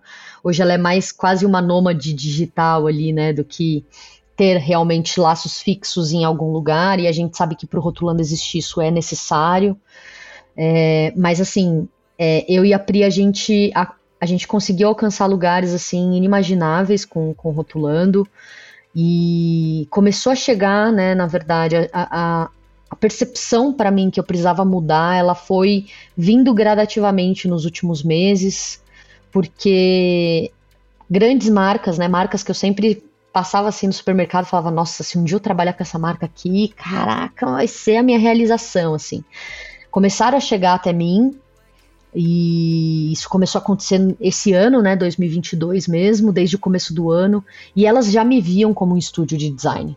E eu nunca me portei como um estúdio efetivamente, né? Eu sempre nas redes sociais sou eu e pronto, meu site era eu, era o Conheça a Bárbara e por aí vai, e elas começaram a ver com uma estrutura que não existia. E em paralelo, uh, eu comecei a me sentir presa, né? Tipo, putz, eu tinha mais projetos do que eu dava conta. É, e aí eu tinha que. E aí esse ano entrou como muito forte comigo trabalhar com parcerias, então trabalhar eu e mais outro designer no mesmo projeto. É, eu acho que, sei lá, os últimos cinco, seis projetos que eu fiz, eu não fiz sozinha. Tem outro designer comigo sempre, sabe? E não tô falando de terceirizar um serviço que eu não faço, tô falando de só trazer uma pessoa que vai agregar o meu processo criativo, que vai criar junto comigo aqui, né? É, o Felipe Cavalcante, inclusive, meu parceiraço, a gente já tá no quarto projeto juntos, eu acho, não largo o Felipe agora por nada nesse mundo. E, e aí eu senti essa necessidade, assim, efetivamente, de fazer essa virada de chave. E aí o que, que aconteceu, né? A história que eu ainda não contei para ninguém desse, desse novo passo. Eu sempre tive, então, né, o Rodrigo, meu ex-chefe, como meu mentor. É, e aí eu falei, bom, eu preciso dar um passo adiante, eu preciso tomar uma decisão do que, que vai ser a minha empresa. É, a minha empresa já tinha deixado de ser MEI, né, desde que o Rotulando passou a existir, porque o MEI não pode ter outro CNPJ, né, então já estava com um nível mais alto de imposto, né, uma série de coisas, e essa permissão de expansão também já, né, de forma tranquila em questão de, uh, dessa parte burocrática, né. E, e, eu falei, bom, vou falar com o Rô, porque eu, desde que eu saí da agência, assim, eu mantive uma amizade muito forte com ele. A gente, ele continuou com a agência, hoje a agência é outra coisa, né? O, tem outro nome, o antigo sócio já não tá mais na parceria, não tá mais à frente do negócio e tal. E eu frilava às vezes para eles, final do ano passado mesmo fiz uns frilas para ele. Então assim, a gente continuou conversando, eu falei, bom, vou lá falar com ele porque de negócios o cara entende e ele pode me dar uma dica muito útil, porque eu tô aqui conversando com os meus amigos que têm estúdio ou que são designers independentes e eu não tô conseguindo achar uma solução para minha dor. Que é todo mundo, todo mundo designer, ah, e aí ninguém é do business, né, cara? Que é que é, outra, é outro pensamento, totalmente. Inclusive, eu ando, eu, eu, eu tô estudando isso ativamente. Tô estudando vendas, tô estudando negócios, porque eu gosto disso, na verdade, né? E daí eu fico pensando o seguinte: meu, nós designers, a gente não sabe falar disso. A gente, a gente sabe de projeto, a gente sabe de estética, de um monte de coisa, uhum. mas de uhum. negócio a gente não sabe. Aí quando chega um ponto desse nível, que tipo, ah, meu, eu preciso estruturar o meu negócio. Tem uns nego velho aí que sabe muito mais que a gente, são muito menos sofisticados, né? São muito menos e são muito mais diretos ao ponto. E a gente não, a gente fica, ah, não, pois é, que isso, que aquilo. Então é muito legal, assim, realmente procurar Sim. alguém para fora da nossa bolha, né? Porque a nossa bolha ela, ela é muito muito artística, né? Querendo ou não, assim, é muito. A galera não fala tanto de negócio. Daí ele te deu um toque. Aí ele, a gente ficou conversando por horas e horas. Acho que foi uma reunião assim de uma manhã inteira. E, enfim, a gente foi evoluindo o papo e eu, enfim, expliquei para ele, né, toda a minha situação e as minhas dores, né, de tipo, putz, é, eu não sei qual é o passo o melhor passo para eu dar agora? Se é eu contratar uma pessoa, se é eu estruturar, se eu absorver mais do que eu posso dar conta e plugar frilas para me ajudar para eu poder ter mais dinheiro. Enfim, mil dúvidas ali. E aí ele falou: Quer saber? Vamos abrir um estúdio juntos? e aí eu peguei e falei: O quê? tipo, Aham. Uhum. Ele, Ele falou, falou isso? Vamos abrir um estúdio juntos, então. A gente une forças. Você tem o que eu não tenho, eu tenho o que você não tem.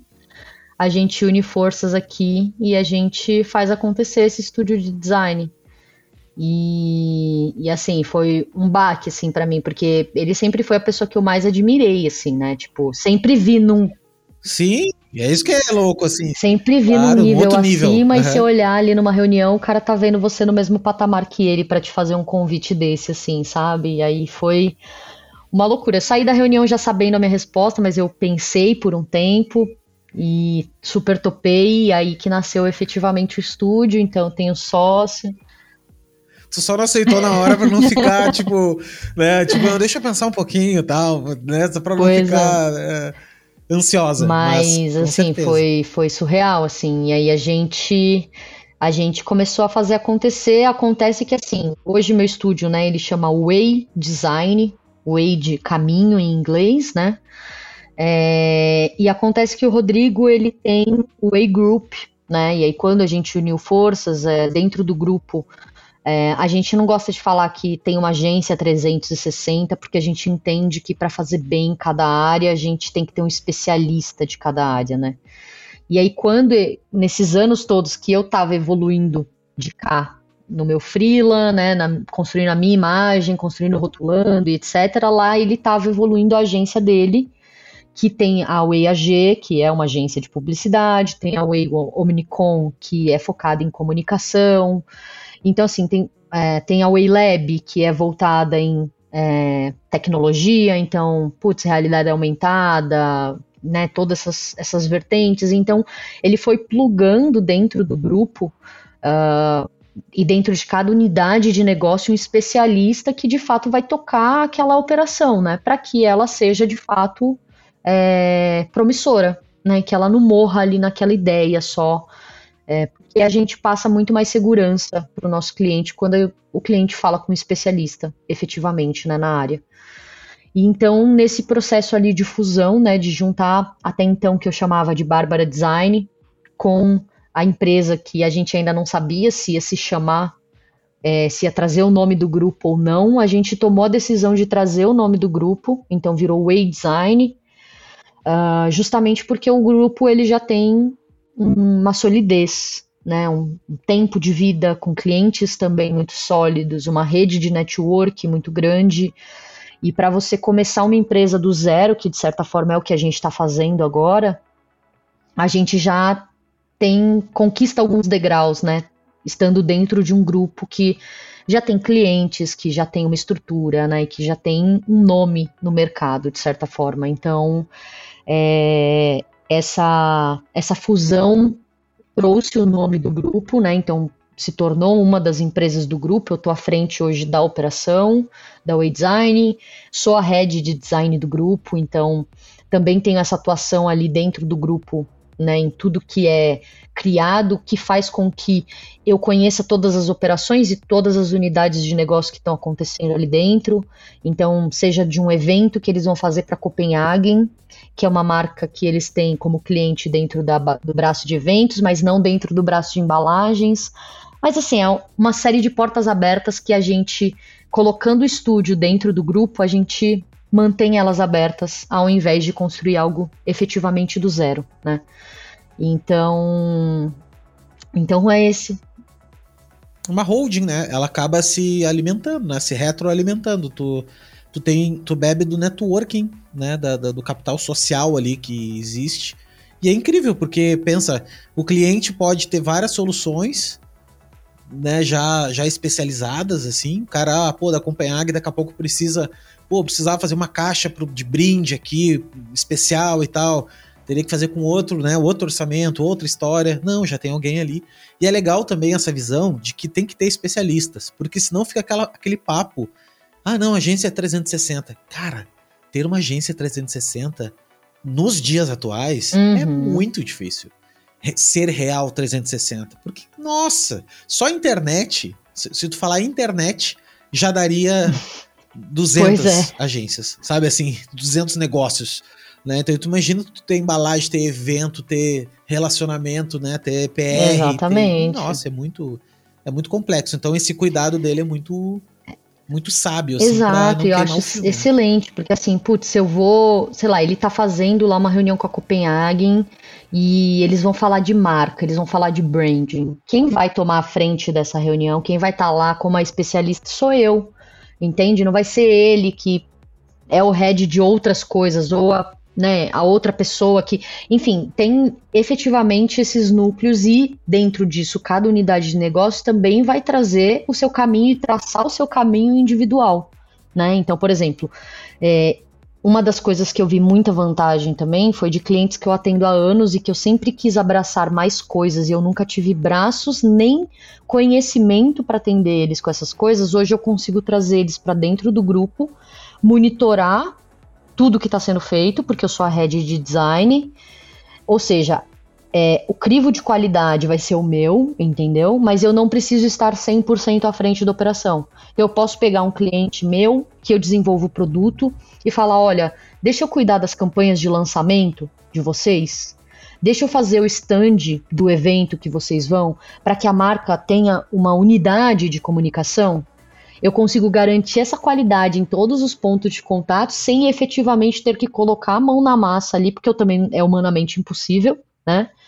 Em tudo isso. Então, para mim é muito bom porque eu consigo também mais uma vez, do mesmo jeito que quando eu agreguei a embalagem ao meu negócio de marcas, eu consegui atender o cliente de forma mais ampla, agora eu me vejo também dessa forma porque eu consigo atender a marca como um todo, é, pegar a comunicação completa da marca, por exemplo, de redes sociais a site, a eventos, a embalagem, sabe? Sendo que não vai ser eu efetivamente que vai estar tá executando ali, sabe? Mas que vai passar por mim de qualquer forma todos esses, é, todos esses projetos e todos os resultados. Então, é, é literalmente assim a solução que eu precisava para minha vida e que eu só não sabia nomear, assim. Tipo, quando eu fui conversar com ele, eu não. Tipo, eu, eu, já queria tudo isso, entendeu? Porque eu sempre senti e sempre conversei com os meus clientes, principalmente, de tipo, cara, eu queria te ajudar nisso, mas eu não dou conta. Eu queria fazer isso por você, porque eu sei que, do mesmo jeito que você vê a qualidade da embalagem que sai, você ia ver a qualidade nessa outra ponta aqui também. Mas eu não, não tenho braço, eu sou uma pessoa só, eu não consigo fazer isso. É, não tem como Exato. aprender a fazer tudo, né? E não, e tu falou uma coisa lá atrás que eu fiquei, não te falei, mas assim, quando tu falou de. Tá, tô fazendo várias coisas, no início fiz várias coisas, e só depois de quatro anos como freelancer, fora os anos que tu tava trabalhando em lugar, só aí que Sim. tu foi te especializar. Eu quero deixar registrado aqui para quem tá escutando agora, que faz um ano que tá trabalhando, não faz nem um ano às vezes que tá trabalhando, e tá com a mentalidade de querer fazer marca. Ai, não, eu quero identidade visual. Parem com essa frescura, que é o seguinte: vocês têm que aprender um monte de outras coisas antes para poder se tornar um bom designer de marca. Né? É, para te, te especializar, tu tem que ter feito outras coisas. E eu te digo o seguinte, Bárbara: tu só tem. Tu só, tu só chegou nesse patamar de entender o que tu precisava agora e de conseguir olhar para essa oportunidade dessa forma, e, as, e ele ter chego para ti, ter falado isso para ti, ter te proposto, proposto e tal, e tu te tornou o que tu te tornou, porque tu fez um monte de coisa. Porque tu fez anos aquela, aquela, aquele monte de diagramação, porque tu fez anos sitezinho, porque tu fez anos, entendeu? Então, é a união, é quando a gente olha na perspectiva, fica mais fácil. Na hora que a gente tá lidando ali, coisa chata e tal, a gente não nota. Mas hoje tu tá vivendo uma coisa que parece que é mágico, mas na verdade ele é a consequência do teu trabalho, ele é a consequência do, do, do Bárbara, uhum. né, da uhum. evolução da Bárbara. Isso é muito legal de ver, assim, é muito massa de quando as pessoas percebem que, puta meu, não foi um tempo à toa que eu desperdicei fazendo diagramação de livro lá, sabe? Porque aquele, aquele tempo que tu ganhou fazendo aquilo nossa, daqui a pouco entrou um projeto para ti ali que tu teve que resolver muito mais rápido porque tu sabia fazer aquilo e sucessivamente. Eu acho que que o repertório ele é algo muito 360 mesmo, assim, é muito 3D, né? Não é uma coisa linear. Não é uma coisa assim que tu vai pegar exatamente aquele ponto, não. Ele, ele é uma, uma soma que vai se juntando e vira uma coisa só. Ele não tem como tu separar, né? A, a, ah, não, eu vou só. Agora eu vou tirar meu conhecimento de internet. Tu não vai. Tanto é que agora tu tá dizendo isso. Tipo, se tu sabe o que é um bom site, se tu sabe o que é um bom stand, é porque de alguma maneira, em uhum. algum momento, tu teve que fazer alguma coisa daquele tipo, né? Tipo, cara, tem que me virar aqui, sei lá, na agência. Ah, vou ter que lealtar aqui um stand. Puta, tu nunca lealtou um stand na vida, na época. Tu teve que ir atrás, correr, fazer. Não ficou o melhor do mundo. Beleza, não ficou. Só que daí tu hoje, tu sabe, né? Tu sabe dizer, porra, tem alguém especialista nisso. Então eu sei o que eu quero. Eu sei ver, olhar e, porra, eu sei, eu sei como é que tem que ser. E tu não precisa fazer exatamente, mas tu tem o conhecimento de, de, de... Por isso que eu defendo tanto a multidisciplinaridade. Eu acho que todo designer é um profissional multidisciplinar. Mesmo que depois, que nem tu fez, uh, cara, quero me especializar, gosto mais de fazer marca. Aí beleza, aí Sim. tu te aprofunda. Mas se não, até então, faz de tudo um pouco. Não só pelo dinheiro, mas também por tu adquirir conhecimento. Não, eu acho que é, Com certeza. E assim, é o, caminho, o tempo que sabe? eu passei na agência também, por ser uma agência pequena e tanto tempo que eu fiquei só com os dois sócios, eu era atendimento, eu era apresentação, eu era criação, eu era o briefing, eu era tudo, né?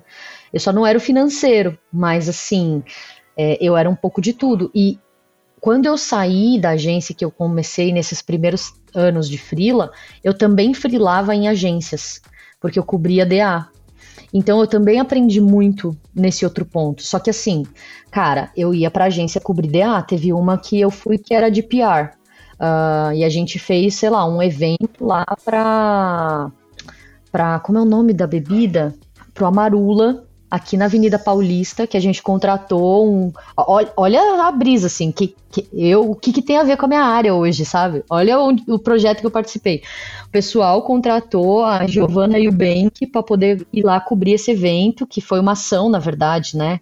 Uma ação ali ao vivo, que eles contrataram um. Peraí, que minha cachorra resolveu brincar agora. Não tem problema, tem problema. Aqui é um podcast super. Ela tá. Super natureza. Ainda mais ah, é pet então... friendly total. Assim, se é uma coisa que é então, é esse podcast, é pet friendly. E aí o que, que, eles fizeram? Eles contrataram um escultor de gelo, fizeram um elefante de gelo para colocar lá na Avenida Paulista, porque a Marula tem todo esse negócio de em prol da causa do elefante e tal. É, e aí fizeram elefante. uma puta de uma narrativa, é. contrataram a Juno. Então, olha os projetos que eu participava nessa época, assim. Mas, cara, para mim tudo isso foi surreal de maravilhoso, porque eu tava uma, eu estava trabalhando com uma marca grande, que aí você entende também como funciona a comunicação dentro de uma marca grande. Porque você sempre coloca as marcas grandes num pedestal como se não tivesse pessoas ali por trás, que você vai falar com aquela pessoa e vai ser uma comunicação como qualquer outra. Porque às vezes, eu, eu tinha essa percepção às vezes, sabe? De tipo, quando eu trabalhar com uma marca grande, eu vou falar com as pessoas mais importantes. Que nada, é uma pessoa lá como você que vai fazer um call aqui contigo de pijama também. E tá tudo certo, Dá. entendeu? Meu, e tá tudo certo e sabe muitas vezes menos Exato. do que um cara que é pequeno. Tem muita marca grande que tu, não, cara, vou trabalhar com uma marca grande.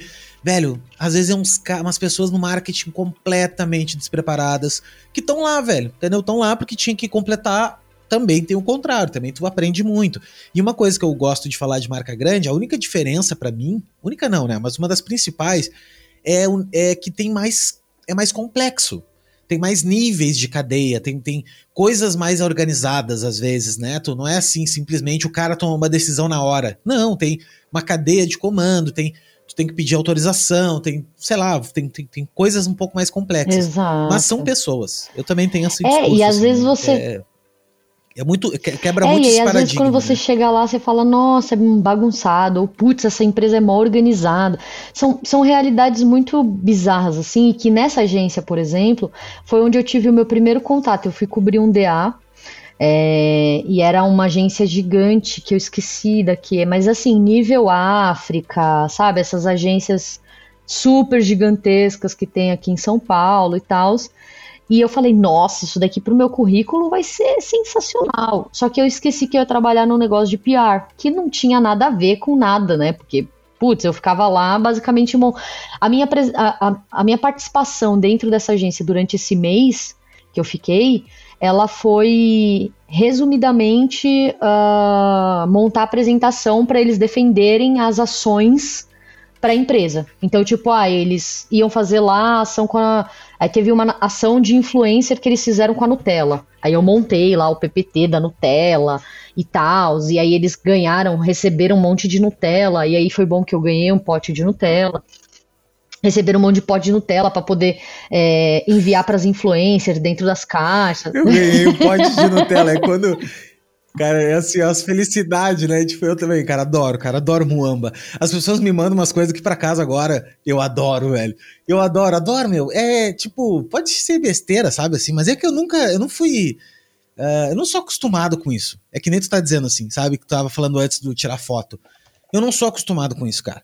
E eu não me considero e nem quero ser um cara, ah, eu sou um cara famoso que. Não, não quero isso. Eu quero ser um, um, comunicador e um educador na nossa área. Isso, isso que eu quero, sabe? Eu quero gerar conteúdo e gerar conhecimento, porque educação para mim é a minha causa. Esse, uhum. é o, esse é o lance que eu quero. Se eu vou ser conhecido nesse nosso meio, tá ótimo. Se, se, eu puder furar a bolha, beleza. Mas eu não quero ser conhecido como, ah, o, tipo assim, blogueiro, sabe? Aquela coisa meio, ah, do nada o cara famoso do que que tu é, velho? Sabe assim, que nem tem um monte de, de pessoas na internet que, sei lá, não vou falar de ninguém porque cada um faz o que pode, sim, né? Cada um sim. joga com o que tem, né? Mas é, mas é louco, assim, eu quando recebo as coisas também eu acho incrível. Ah, cara, esses dias, inclusive eu tô com um café aqui que me mandaram, que eu deixei a lata aqui em cima, achei muito bonita a lata, cara, enfim. Né? Não, mas, não, imagina. Mas é isso, assim, eu, eu, concordo plenamente contigo, assim, ser, principalmente acho que no começo é você não, não se fechar as oportunidades. Porque, cara, vai vir um monte de coisa aleatória. E, e quanto mais você abraçar essas coisas, acho que melhor para você, porque tudo isso é bagagem e, e o quanto mais você aprender de coisas diversas, assim, dentro do universo do design, do audiovisual, enfim, de tudo que envolve esse meio criativo, sabe? É melhor para você. E se tiver alguma coisa que você nunca vai usar, no mais você fez bons contatos, você conheceu gente, sabe? Você abriu novas portas e por aí vai. Então, é sempre sempre muito interessante, assim, eu, uh, quando eu saí da agência, na época da agência, eu já estava muito com essa mentalidade, assim, tudo que o Rodrigo falava para eu abraçar, eu abraçava, a, entrei no universo de embalagens justamente sem ter esse medo, né, de... Medo, no fim, eu sempre tive, mas eu não deixava ele me paralisar, ele era motivador, assim. Vou aprender, vou fazer, vou dar o meu melhor aqui, vamos que vamos. É, e aí, com, quando eu saí, eu sabia que era eu por, por mim mesma, assim, não tinha com quem contar, assim. Eu tinha que... Eu lembro que no primeiro mês, assim, de frila, eu tava distribuindo cartão de visita pelo bairro. E aí depois as coisas começaram a, a aparecer. E aí quando eu vi, eu tava fazendo um milhão de coisas. Sabe, tipo, fiz banner, fiz outdoor pra, no carnaval de 2018, eu acho, pro Unidos da Tijuca. E aí eu até fui pro Rio de Janeiro fazer uma reunião, e aí cheguei lá, eu vi o outdoor, assim, quando eu tava indo de volta pro aeroporto, assim, o outdoor que eu fiz do Unidos da Tijuca, eu tava lá. Então, assim, umas coisas absurdas, assim, tipo, que hoje eu é, não tem nada a ver, né, com que, com que eu entrego hoje, mas eu só tô onde eu tô, é, tenho plena consciência disso porque eu passei por tudo isso e porque eu acumulei também, né, tudo isso de conhecimento, de bagagem, de contatos e de amizades e, e por aí vai. Então, é, as coisas elas não acontecem do dia para noite, a gente não pode se fechar porque senão, cara, se do dia um você já quiser ser especialista, não vai rolar. Você nem você nem tem bagagem, né, para tudo isso. Então, é, efetivamente é abraçar tudo que vem, dar o seu melhor, tirar proveito de tudo e, e continuar que uma hora isso vai acontecer, né? Em algum momento essa essa necessidade ela vai bater na tua porta, assim. Eu acho que mesmo se você não, não tiver talvez um planejamento assim de, olha, em três anos eu quero construir algo, automaticamente, assim, as pessoas começam a perceber, a sua percepção de posicionamento começa a mudar, então tudo isso vai meio que acontecendo, assim, você pode construir estrategicamente, claro, e deve olhar para isso estrategicamente, mas o natural também vai acontecer, sabe? Ele, ele ajuda. Então, é isso. É, e, mas, ô Bárbara, tu sabe que esse lance do estratégico, é, eu até dois anos atrás, mentira, até um ano atrás, eu acho. Eu ainda tinha muitas dúvidas na minha vida. Ainda tenho, tá? Não tô dizendo que resolvi todas. Mas eu ainda ficava, puta, meu. Eu, e eu, ao contrário, eu lance do não, não, não me especializar. Eu nunca me especializei em nada. Eu sei fazer de tudo um pouco. E amo isso. Amo. Só que eu sofria. Sofria, né? Porque eu ficava, porra, todo mundo ali especialista, né, cara? Pô, o cara de marca, o outro disso, o outro daquilo, ganhando prêmio e tal, pá. E eu, ah, meu Deus do céu, o que, é que eu vou fazer, né? O que, é que eu vou fazer?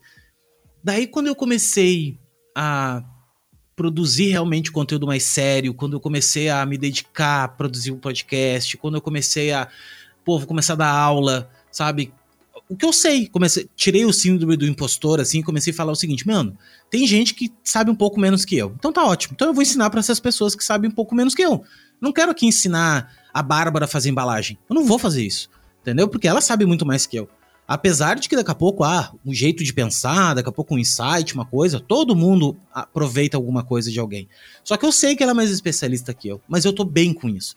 Sabe o que, aconteceu? Quando quando eu aceitei isso e percebi que é uma união de skills que faz a tua vida. Então, eu, que nem, mesmo esquema que tu, assim, lance de falar, sempre gostei de falar, desde criança, assim, sempre gostei.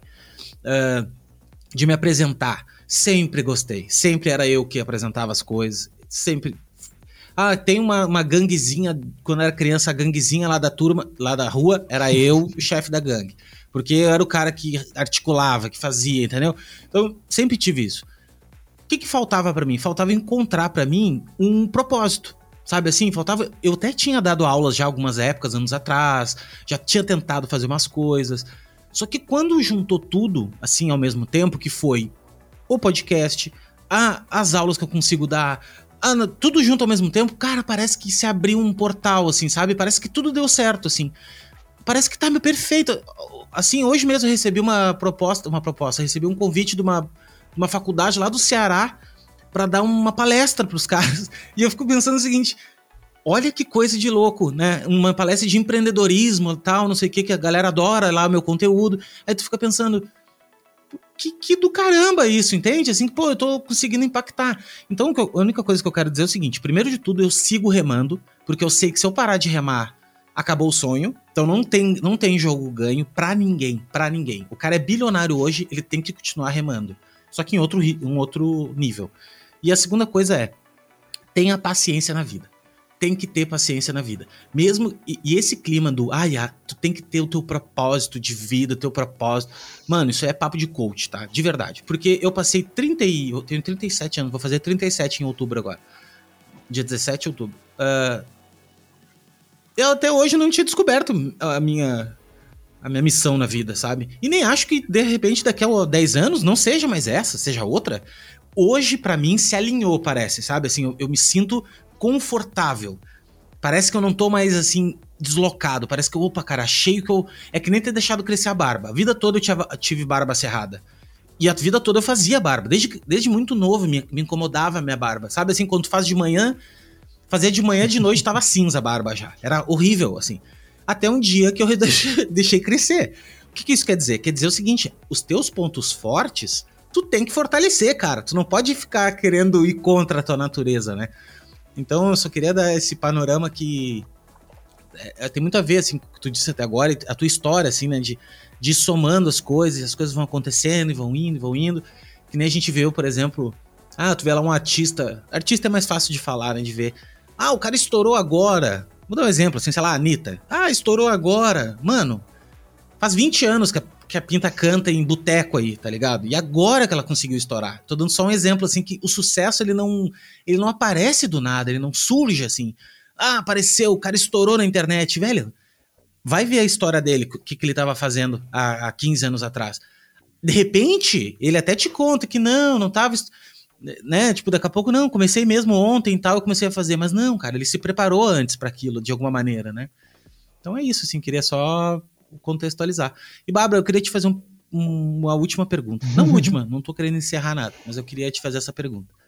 Que é se tu tivesse como é, mandar uma mensagem para ti, pra Bárbara, lá do início, o que que tu mandaria para ela focar?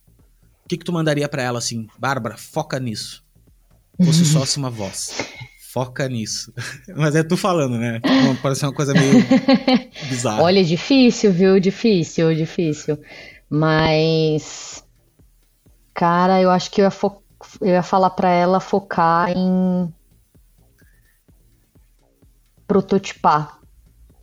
Focar em colocar a mão na massa sem medo de errar, sem tentar achar a primeira ideia que vai ser a perfeita, sem, sabe, tipo, confiar no processo, assim, e rascunhar, rascunhar, prototipar, prototipar, testar, testar, testar, que é é assim que o negócio vai nascer, sabe? É assim que você inclusive vai se encontrar dentro do design e entender que que é a sua paixão efetivamente, assim. É só rascunhando, testando, testando, testando e descartando o que não deu certo, unindo ideias que deram certo e por aí vai.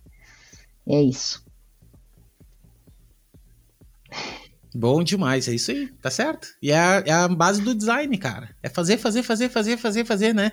A gente vê aqueles trabalhos assim incríveis e tu olha, meu, tu acha que o cara teve a primeira ideia.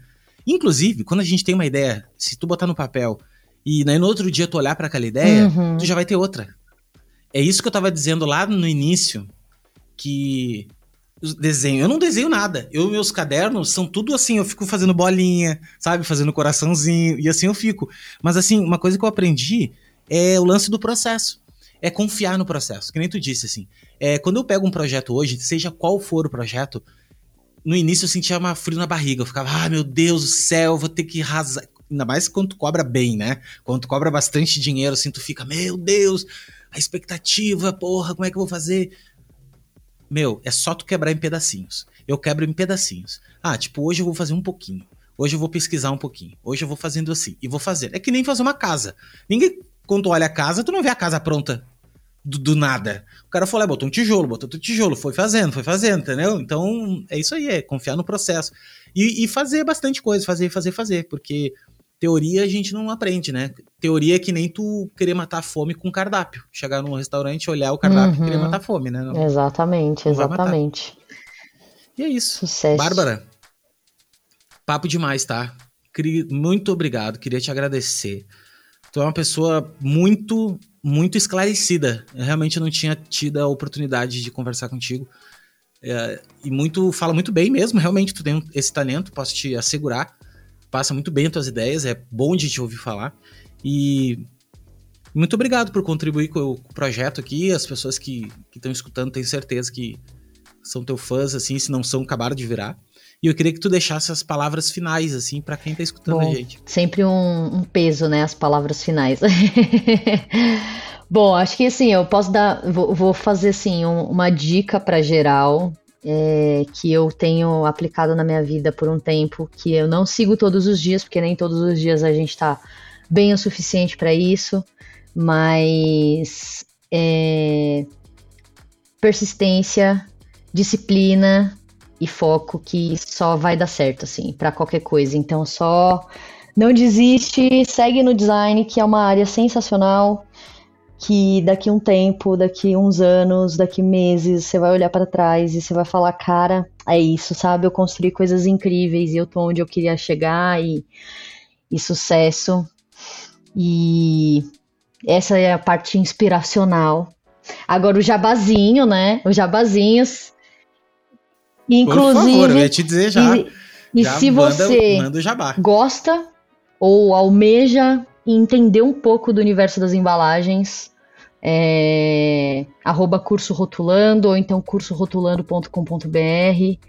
A gente abre turmas esporádicas, a próxima provavelmente vai ser em fevereiro do ano que vem, esse ano já encerramos.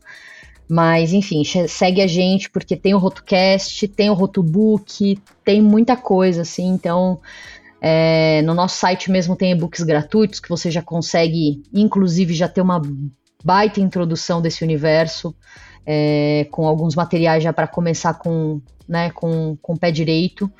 E, e se quiser, inclusive, me segue também no barbaradesign.s no Instagram. Ou então agora meu estúdio que está nascendo no Instagram ainda, né? Estúdio Way Design, arroba estúdio com S mudo, né? Não é estúdio, é estúdio Way, que é caminho em inglês, W-A-Y, design. E, nossa senhora, três redes sociais para administrar, olha, socorro. Fica tranquilo, gente, que é o seguinte, ó. Uh, eu vou deixar marcado aqui, tá? Tanto, então relaxem que eu vou deixar marcado aqui a Bárbara. E eu queria deixar um adendo sobre o treinamento delas, uh, que é realmente incrível a qualidade.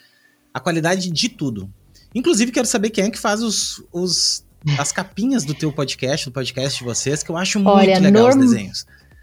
Tem, tem a primeira, a gente tem três temporadas já, né, do RotoCast. A primeira temporada foram os meninos do Viela Design que, que, que fizeram, o Manuel, enfim, eles que, o Manuel e o Rafa, isso, o Manuel e o Rafa que fizeram. A segunda temporada a gente não fez ilustração, foram umas capas mais simplinhas, e agora na terceira foi o Leone, que também é um parceiraço nosso, ilustrador. E aí a gente vai inovando um pouquinho, assim, brincando cada temporada de um jeito diferente. Muito legal. Ele faz os personagenzinhos assim, que são as duas, cara, é incrível, né? Mas é que é muito bom, né, cara? Aquele lance de, hoje com, quando tu consegue ter um pouco mais, até de verba mesmo, né? tu consegue fazer mais coisas, Sim. né? Como é incrível isso, assim, de no início é muito, muito árduo, né? Fazer do nada. Mas, enfim, eu quero só dizer que é um produto muito massa, muito bem produzido e o conteúdo realmente é diferenciado. Então, se você quer trabalhar com, com design de embalagem, eu não conheço outro treinamento tão legal como o delas, tá? Eu vou deixar marcado aqui também para ao menos a lista de espera lá, que deve ter uma lista de espera para vocês entrarem e quem quiser e depois eu vou negociar um cupom de desconto, obviamente. E daí fiquem ligados que eu boto aí Sucesso. também, tá? É isso aí. Bárbara, obrigado, tá? Muito obrigado de coração. Fique com Deus e mais uma vez estou aí para qualquer coisa e quero já também te eu gosto de fazer ao vivo isso, porque daí não tem como dizer não, né? Não, que é o seguinte, que é te convidar para fazer outras coisas também, entendeu? Fazer live, fazer, enfim, o que tu precisar também de pro, pro teu para nova empreitada, né, de, de precisar de gente para trabalhar, né? Preciso, pô, tem uma galera que segue aí que a gente pode também uh, indicar gente, indicar pessoas. Tô aí, né? Tu sabe que pode contar comigo de verdade para Não, pra perfeito. Com, cer com certeza vamos qualquer... fazer outras coisas, lives e, enfim, todo o resto que, que sucesso. Tô, tô, super dentro. E muito obrigada mais uma vez pelo convite, Léo. O papo foi maravilhoso. Sempre gosto de compartilhar um pouco da minha história. Que vai que inspira alguém, né? Já estamos no lucro já. Não, vai que não, tenho certeza que inspira. Eu fiquei inspirado.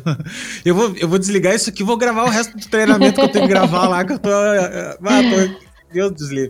Gente, obrigado por ter escutado até aqui. Se você escutou e gosta do podcast, faça como mais de 11 pessoas, 11 pessoas, apoiem o podcast, que é, uh, vai no apoia.se barra fala colega, porque eu não quero encher esse, esse podcast de propaganda, mas eu preciso pagar os boletos, né? Preciso fazer ele acontecer. Então, se você gosta do podcast e quer me apoiar, apoia lá, apoia.se barra Fala Colega. Pode ser um real por mês, tá? Não, não, não é o valor que faz uh, a diferença. O que faz realmente é apoiar mesmo, né? Dar aquela força, dar aquela moral. Então, link também tá na bio aí e vambora, tá? Obrigado pela tua atenção, pela tua paciência com a gente e tamo junto. Beijo, até a próxima.